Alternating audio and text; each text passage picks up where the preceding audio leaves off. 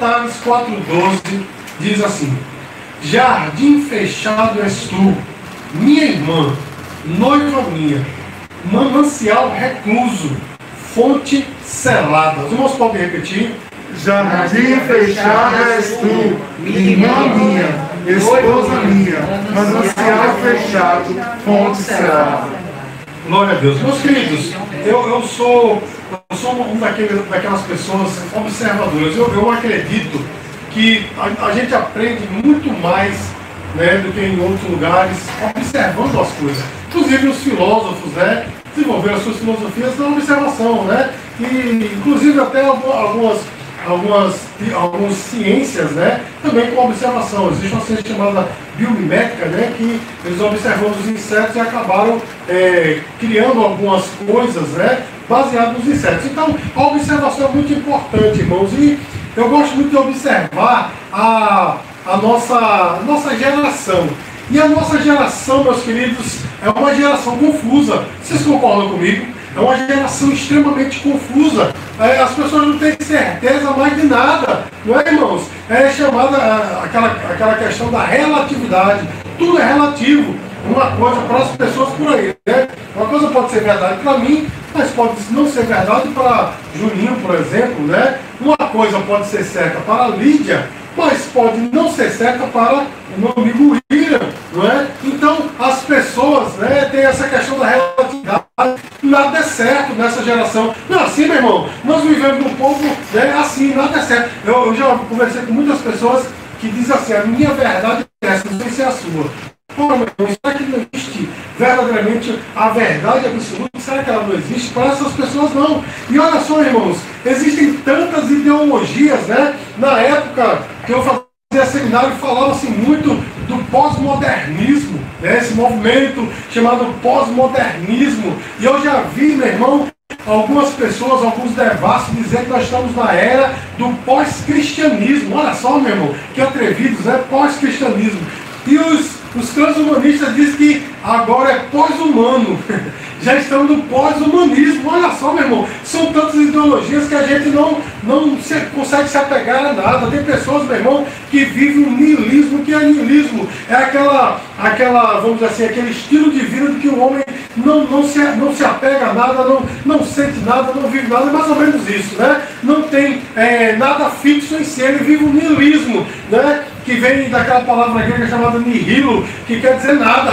Não crê em nada, não sente nada, não está afim de nada, as pessoas são assim. E olha só, meus queridos, por causa disso, nós estamos vivendo numa geração de amores solúveis. É o que é um amor solúvel. É um amor, meu irmão, que a gente ama uma coisa hoje, mas amanhã já não ama mais. A gente gosta de alguém hoje, mas amanhã não mais. Não é? Nossos relacionamentos assim, tem pessoas que passam um certo, a, a amizade se desgastou, não é mesmo? As coisas se desgastaram. Os nossos relacionamentos amorosos também são assim. Graças a Deus o meu não. Não é? Porque eu tenho medo de apanhar. Então eu estou casado. Né? Estou casado há, há mais de 25 anos. Quantos anos é casado mesmo? Desde 24 anos. 24, é, 24 anos. Estamos casados há 24 anos, mas é porque eu medo de apoiar. Mas as pessoas por aí, meu irmão, têm essa questão, né? De. Não, estamos casados há 24 anos, mas é, nós nos conhecemos há quase 30, né? Quase 30. Mas enfim. Então as pessoas por aí, meu irmão, não tem mais certeza, não tem mais firmeza nos relacionamentos. E, infelizmente, meus queridos, isso também incide na vida espiritual das pessoas, porque as pessoas também não têm mais certeza daquilo que creem, as pessoas não querem mais viver uma vida comprometida com o Senhor, elas estão ficando com Jesus, não é? Jesus é um fica para elas, né? É um peguete. Mas como assim, é, pastor? Que palavra dura. É, meu irmão, porque tem pessoas que no domingo olhem, são crentes e, e pense num, num crente fervoroso, levanta os braços, ora, canta, fala em línguas, é aquele fogo. Mas passou aquele momento, meu irmão, ficou com Jesus naquele momento depois, está servindo ao mundo, servindo a sua carne. e, consequentemente, servindo ao diabo. E foi Jesus mesmo quem falou, meus queridos, que nós não podemos servir a dois senhores. Ou nós servimos a Deus, ou servimos a Mamon. Ou servimos a Deus, ou servimos ao diabo. E tem pessoas que estão ficando com Jesus, né? Tem, gosta de Jesus, acha interessante a mensagem, mas estão ficando. Só que o Senhor, olha bem a palavra de Deus para nós. O Senhor não nos chamou para sermos assim fiéis. O Senhor nos chamou para ser uma noiva, e uma noiva fiel, uma noiva imaculada, uma noiva verdadeiramente que só vive para o seu noivo. E olha só, meus queridos, o Senhor tem chamado a, a sua igreja justamente à pureza. Amém, amados? O texto que nós lemos hoje, vocês não sabem que eu sou, logicamente eu sou apaixonado pela Bíblia, pela Bíblia toda, mas o livro de Cantares tem um teor especial para mim. Não é porque o nome da minha esposa está no livro de Cantares, não, não causa disso não. Mas o livro de Cantares eu acho interessante, porque ele é um poema dividido em oito capítulos, né? Um poema lindo que uh, o rei Salomão escreveu para uma linda mulher negra, já viu que não é ela, né? Que a minha esposa é muito branca mas uma linda mulher negra chamada Sulamita. Né? E é um, é um poema de amor muito lindo, né? dividido em oito capítulos. No capítulo 4, que nós lemos hoje, ele fala algo para sua noiva. Ele diz assim: Ei, você é de fato uma fonte salada. Você é um jardim fechado, uma fonte salada. Com isso ele estava dizendo: Você é só minha. Você é inacessível para os outros, mas para mim é, eu quero exclusividade, você é minha. E nós sabemos, meus queridos, que o livro de Cantares ele é também uma parábola viva de Cristo e sua igreja, amém? Porque Salomão representa Cristo na sua inteligência, no seu poderio, não é, irmãos? Na sua beleza. E a sua vida representa a igreja, na sua, na sua cor, né? Provada pelo sol, na sua beleza e na sua simplicidade. Então nós sabemos que o livro de Cantares fala também de Cristo e a igreja. E Cristo está chamando a sua igreja à santidade, para que nós sejamos verdadeiramente uma noiva comprometida com o Senhor. Amém, amados? E olha só, meus queridos, quando Salomão ele fala de jardim fechado, não é quando o Senhor ele está dizendo para nós também, você é um jardim fechado. Ele está falando que nós somos uma propriedade privada. Você já viu? Desculpa. Você já viu aqueles jardins que tem uma placazinha assim escrito proibido pisar na grama? se você pisar, você é punido, não é? Existem outras propriedades né, mais, mais ricas, mais caras, que tem, que tem uma placa assim, propriedade privada, não ultrapasse.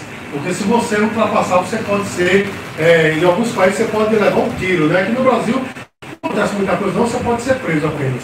Não é? Mas é perigoso, porque a propriedade é privada. E se alguém invadir uma propriedade privada, meu irmão, ele pode ser preso. Não é assim, meu irmão? Porque quem é dono da propriedade não quer ninguém de fora dentro da propriedade. Meu irmão, se a propriedade é privada, só podem entrar pessoas autorizadas. Eu vou dizer novamente, se a propriedade é privada, só devem entrar nessa propriedade pessoas autorizadas.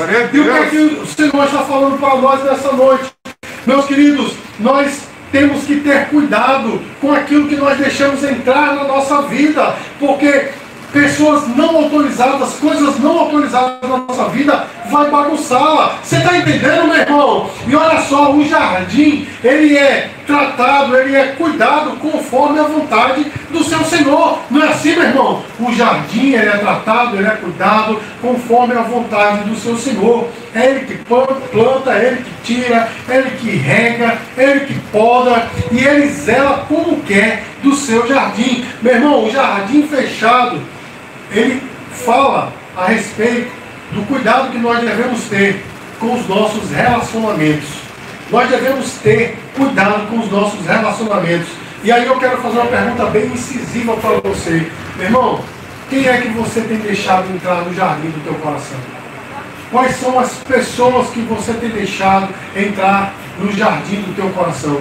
O que é que você tem deixado entrar no jardim do seu coração, não apenas é, quanto no que tange a pessoas, mas o que é que você tem deixado, meu irmão, entrar no teu coração, no que tange a doutrinas, no que tange ao que você ouve, ao que você vê, aquilo que você toca, aquilo que você está fazendo, que pode muito bem macular o teu jardim. Meus queridos, nós temos que ter cuidado, principalmente nos nossos relacionamentos. O texto que eu, que eu vou ler para os irmãos agora é um texto que a gente costuma citar né, quando falamos que crente deve namorar com crente, crente deve casar com crente. É 2 Coríntios, capítulo 6, versículo 14. Entretanto, eu quero falar um pouco além. Nós temos que ver também em relacionamentos, seja é, afetivo, seja relacional, nós temos que ter cuidado com quem nós deixamos, estamos deixando entrar na nossa vida. Olha só o que é que diz 2 Coríntios capítulo 6, desculpe, versículo 14. Diz assim, não vos punhais em julgo desigual com os incrédulos, porque que sociedade pode haver entre a justiça e a iniquidade? Ou que comunhão com, é, da luz com as trevas? Meu irmão, o apóstolo Paulo está dizendo que não pode haver, meus queridos, um julgo desigual. Não é? Nós não podemos andar com julgo desigual. Aquele, aquele objeto, aquela ferramenta que é colocado nas costas do boi, né? que faz com que ela puxe a carroça e ela é conduzida pelo seu senhor para onde quer. Julga aquela coisa que fica lá, né? que aqui no, no Nordeste a gente chama de cangalha, né? aquela coisa que é colocada, não na cabeça não, tá? É no pescoço, né? no pescoço. Então, geralmente, haveriam dois bois, não é? dois bois, cada um, né? uma cangalha só ou um jugo só, e era colocado no pescoço dos dois, e os dois iam para um lugar, para qualquer lugar né? que o Senhor queria. Mas você já imaginou, meus queridos, se há um boi de um lado né, do jugo e do outro lado tem um, um burro, né? geralmente o burro é o crente que se junta com o boi, né? mas enfim, um lado está o boi, do outro lado está o burro. Aí eu pergunto a você, quem é que vai conduzir essa carroça? Se, se não tem um senhor ali né, é, com, com um chicote conduzindo a carroça, quem é que vai conduzir? Quem é o mais forte? É o burro ou o boi?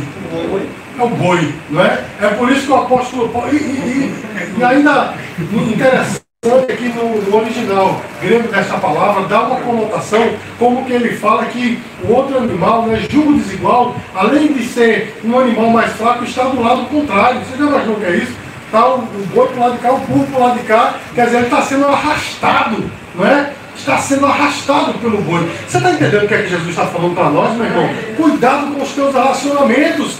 Porque relacionamento desigual dá nisso. Você vai ser arrastado. A gente fica com essa onda de, ah não, mas olha, eu vou converter aquela pessoa, estou me relacionando com ela, eu vou converter esta pessoa, vai dar tudo certo. Meu irmão, não vai dar não, porque vai acabar ali arrastando, porque o jogo desigual causa isso, o boi sempre vai arrastar o burro. Eu espero, meus queridos, que ninguém aqui seja este burro. Amém, meu irmão? Para ser arrastado pelo boi. Nós temos que ter um jugo igual. É boi com boi, burro com burro. Os irmãos estão entendendo, meus queridos? É um hilário que eu estou falando, mas é, é a pura verdade, meu irmão. Nós não podemos andar em jugo desigual. E eu quero te dizer mais, meus queridos até os nossos relacionamentos, na nossa vida relacional com os nossos amigos. Tenha cuidado, porque a gente se entrega tanto às amizades, né? É uma coisa, meu irmão, tem crente que bota o braço no ombro, não tem nada, não é, não é pecado fazer isso não, mas é, se agarra com, com, pessoas do mundo, né? Vive aquela vida, oh meu Deus, e, e para onde a pessoa do mundo vai, o cara vai também, tem uma festinha, não vou lá, porque é a festinha do meu amigo, e, e lá vai, meu irmão, é jogo desigual. O boi vai acabar levando você, burro. Amém? Está entendendo, meu irmão? O boi vai acabar levando o burro junto. Sabe por quê, meu irmão? Porque é o mais forte que sempre arrasta o mais fraco. Cuidado, meu irmão. Cuidado também com o que você está vendo. Cuidado com o que você está ouvindo. Meus queridos, eu não quero aqui ser dogmático, eu não quero aqui ser chato. Mas, meu irmão, tem crentes por aí. Eu, eu Graças a Deus vai fazer 30 anos que recebi Jesus como Salvador. E eu não vou dizer a você que eu não escuto música secular, porque não tem como a gente não escutar, porque às vezes você, a academia aqui também não, não deixa, né? Academia aqui do lado, nem que você queira. Eu acordo de manhã com. Não tem como você não ouvir. Mas para eu colocar, meu irmão, para eu colocar um CD, nem existe mais CD, né? Vamos dizer, para eu colocar uma música para tocar uma música secular, amém? Graças a Deus faz 27 anos que eu não faço isso. Mas, meu irmão, tem tem crentes por aí, eu conheço muitos, muitos, né, que dizem, ah, é besteira, isso é besteira. Ok, ótimo. Dizem até assim, olha só, meu irmão, como é que como é a mentalidade desse povo. Se você assistir um filme do mundo, não tem nada a ver você escutar a música do mundo. Só que eu escrevi aquele livro azul ali, ó, azul claro, chamado Adoração e Arte. Eu passo, eu passo boa parte, quase metade do livro falando a respeito disso. A música, meus queridos, é uma arte diferente das outras. Porque a música ela não foi criada pelos homens, ela foi criada por Deus. Há textos na Bíblia, como lá no livro de Jó, se não me memória, capítulo 34, quando Deus colocou os fundamentos da terra, os anjos cantaram. Se você vê no livro de Apocalipse, na presença de Deus, a música incessante, foi Deus que criou a música. Os homens se apropriaram dela e acabaram distorcendo a música. Vocês não estão entendendo, meu irmão? É uma arte diferente, a música é tão importante que não existe um momento na sua vida que não esteja associado a uma música. Não é, meu irmão? Tanto é que quando você passa um tempo sem escutar aquela música e você escuta, você é remetido àquele momento no tempo e que aquela música foi importante para você. Para você ver, meu irmão, agora nesse exato momento tem uma música tocando na sua cabeça. É ou não é, meu irmão? Lá no, você está me ouvindo, então uma música tocando, né? Um pouco mais pesado, outros um pouco mais suave, mas tem uma música tocando na sua cabeça porque a música é importante. Olha só que coisa, meu irmão, e o crente diz, ah, não, não é besteira está escutando isso, vai enchendo a alma de coisas seculares né? dá uma baixadinha, dá uma levantadinha, né? aquele tipo de música, meu irmão, e essas músicas são as piores. Ah, pastor, mas eu escuto música que fala de amor, eu escuto música que fala de coisa. Meu irmão, uma pessoa que não conhece o amor verdadeiro não pode dizer a você o que é o amor. Eu digo para você, meu irmão, dentro do meio evangélico, existem tantas bandas e cantores bons, inclusive os maiores músicos do mundo são cristãos que é que você está fazendo enchendo a sua alma de coisa que não presta, meu irmão? Do lixo do mundo. Você está entendendo? Eu não estou aqui dizendo a você, olha, né, deixa de escutar a música do mundo agora. É você com Deus. Eu, como pastor da igreja, eu tenho que te apontar o caminho. Colossenses capítulo 3, versículo 16. A Bíblia diz que a palavra de Deus ela é ensinada através da música.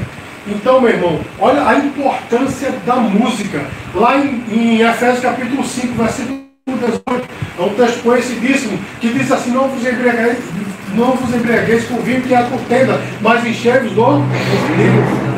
Depois ele diz, cantando hinos, salmos e cantos espirituais, olha como é importante você é cheio do Espírito Santo cantando louvores ao Senhor, mas a pessoa fica, ah não. Eu sei que tem gente dizendo, ah, o pastor está pregando errado, porque aquele pastor lá do YouTube, da televisão, do Senhor, falou que é besteira. Eu escutar, amém. Eu, como pastor da igreja, eu tenho responsabilidade de mostrar o caminho. Se você quiser seguir, Deus. fica à vontade.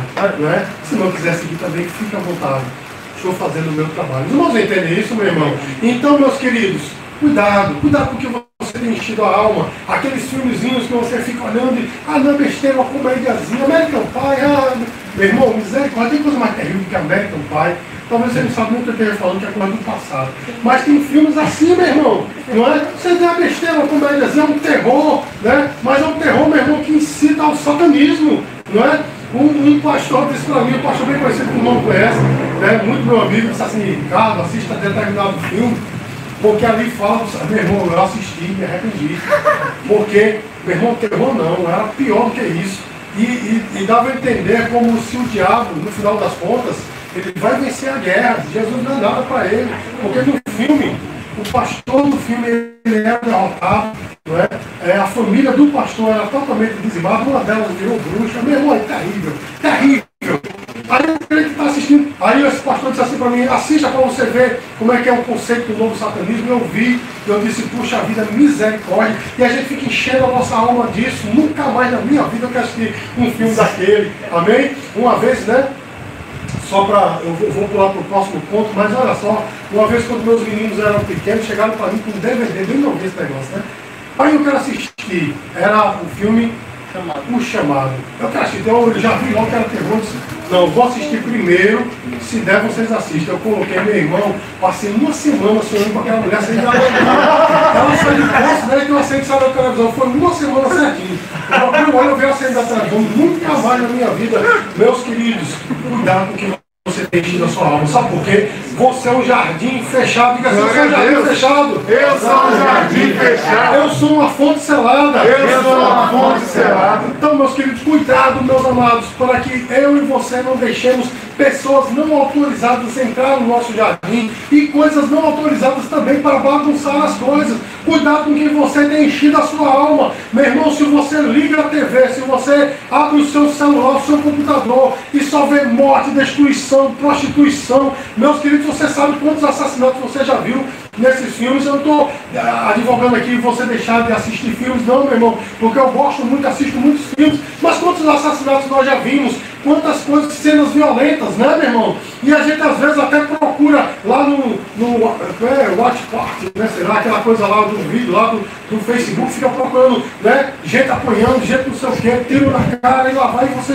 fica enchendo a sua alma, e depois que é louvar ao Senhor, meu irmão, fica difícil. Na verdade, porque nós estamos nos enchendo só de coisas violentas, coisas né, é, perniciosas, coisas imorais, nós vamos enchendo a nossa alma disso, a nossa alma fica carregada, o nosso jardim já não é mais selado, fechado, a nossa fonte já não é mais pura. Cuidado, meu irmão. E olha só, o Senhor nessa noite ele está dizendo para mim e para você: eu tenho poder para restaurar o teu jardim hoje. Talvez o teu jardim, o teu coração está todo bagunçado, está todo é, tirado do lugar, aquilo que era estar no lugar não está, e o que não era para estar, está. Mas nessa noite Deus está dizendo para nós: eu tenho o poder de transformar toda esta situação, eu quero restaurar o teu jardim, mas é necessário que eu e você nos comprometamos com a pureza desse jardim, dessa fonte. Nós precisamos nos comprometer.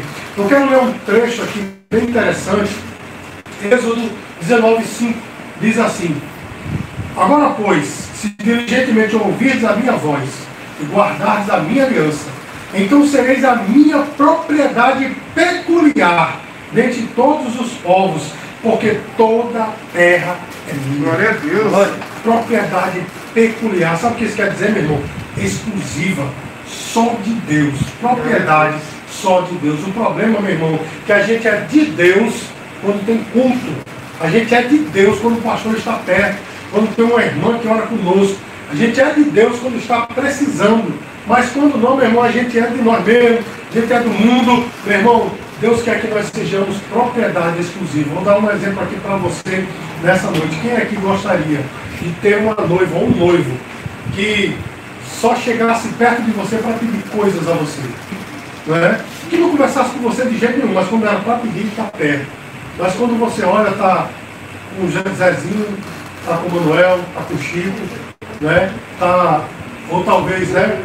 se for, se for né, uma, um homem, né? Está com Maria, está com Josefina, mas nunca está com você. Não é? Você gostaria, você casaria com uma mulher assim? Você casaria com um homem assim? Não, meu irmão, é infiel. Não é verdade? Está com todo mundo, só não está com você. Agora, quando precisa de você, aí está lá, meu amor, né? meu bem. Não é assim, meu irmão? Você não casaria com uma pessoa desse jeito. Cuidado, porque nós estamos tratando Deus dessa forma. Quando a gente precisa de Deus, ó meu Deus, Senhor amado, Deus querido, né? É, magnífico, Senhor, começa a rebuscar a voz, rebuscar as palavras, porque precisa dele. Mas quando não mais precisa, ó, cai no mundo, cuidado, meu irmão. Deus está dizendo, você vai ser propriedade peculiar, exclusiva minha, quando diligentemente guardar a minha aliança. Diga glória a Deus, meu irmão. Agora, quando nós guardamos aliança, quando nós temos exclusividade, ou o Senhor tem exclusividade em nós, meu irmão, aí a coisa é diferente. Porque é você com ele e ele com você. Porque aí, meu irmão, as promessas de Deus estão sobre a tua vida. Você pode dizer glória a Deus por isso, meu irmão? E jardim fechado também fala de frutificação. Porque o jardim, meu irmão, as rosas têm que dar fruto. Não é, não é assim, meu irmão? As plantas têm que dar fruto. Que fruto você tem dado, meu irmão? A Bíblia diz que Jesus ele nos chamou e nos designou para, né, para que vades e deis e deis fruto. Aí as pessoas pensam, dar fruto é apenas evangelizar. Não, meu irmão. A Bíblia fala lá em, em Gálatas capítulo 6, que é o, livro da Bíblia que Rivaldo mais gosta, né? Gálatas capítulo 6. A Bíblia fala do fruto do Espírito Santo que tem nove características. Amor, paz, longanimidade, benignidade e por aí vai. Nós temos que frutificar assim, meu irmão. o jardim fala também de frutificação. Que fruto você tem dado? É um fruto bom? É um fruto que está dando realmente é, é, coisas boas para o Senhor, por assim dizer? Ou é um fruto, fruto podre? É um fruto do mundo? É um fruto de coisas não é, que não, não, não, não vão agregar nada à tua vida, nem vai glorificar o nome de Deus? Que tem pessoas assim, né, meu irmão? Que é expert em dar frutos podres, frutos inóculos, né, frutos inúteis, mas dar fruto para Deus, meu irmão, pense numa dificuldade. Não é verdade, meu irmão? Que nós possamos dar fruto. E quando a Bíblia fala, quando o Senhor fala que nós somos um manancial fechado ou uma fonte selada, a Bíblia fala, meu irmão, que nós devemos ter a água pura, porque se o manancial ele é fechado, a água é pura. Se a fonte é selada, ninguém toca, a água é pura. Nós devemos ter cuidado com a influência que nós recebemos. Amém, meu irmão? Aquilo que você lê, aquilo que você assiste, aquilo que você ouve, cuidado, meu irmão, você está enchendo a sua alma de coisas que não prestam. Qual é a dificuldade de você encher a alma de coisas de Deus?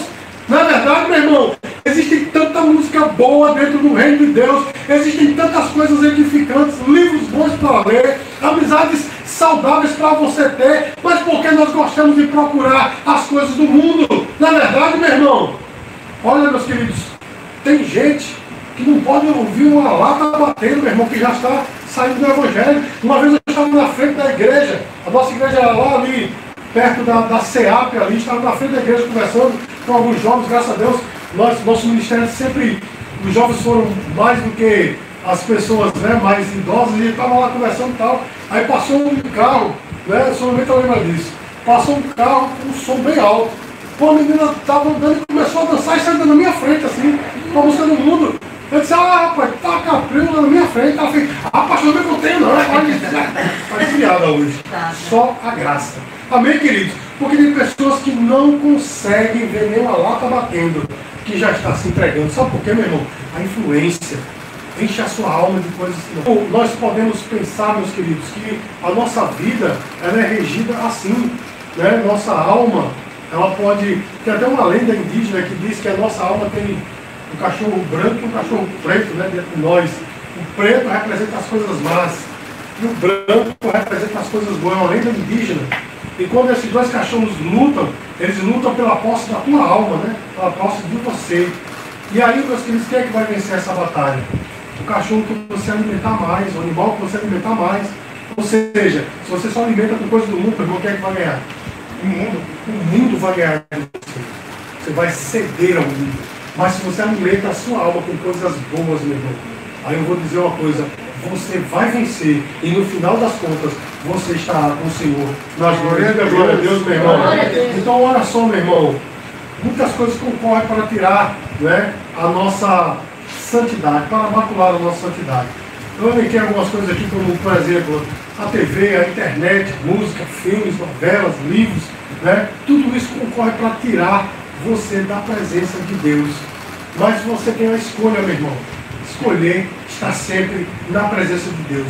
Estar sempre se enchendo com coisas boas. E olha só, meus queridos, nós temos que nos comprometer com essa pureza. Eu vou ler um texto aqui em Colossenses capítulo 3, versículos de 1 a 3.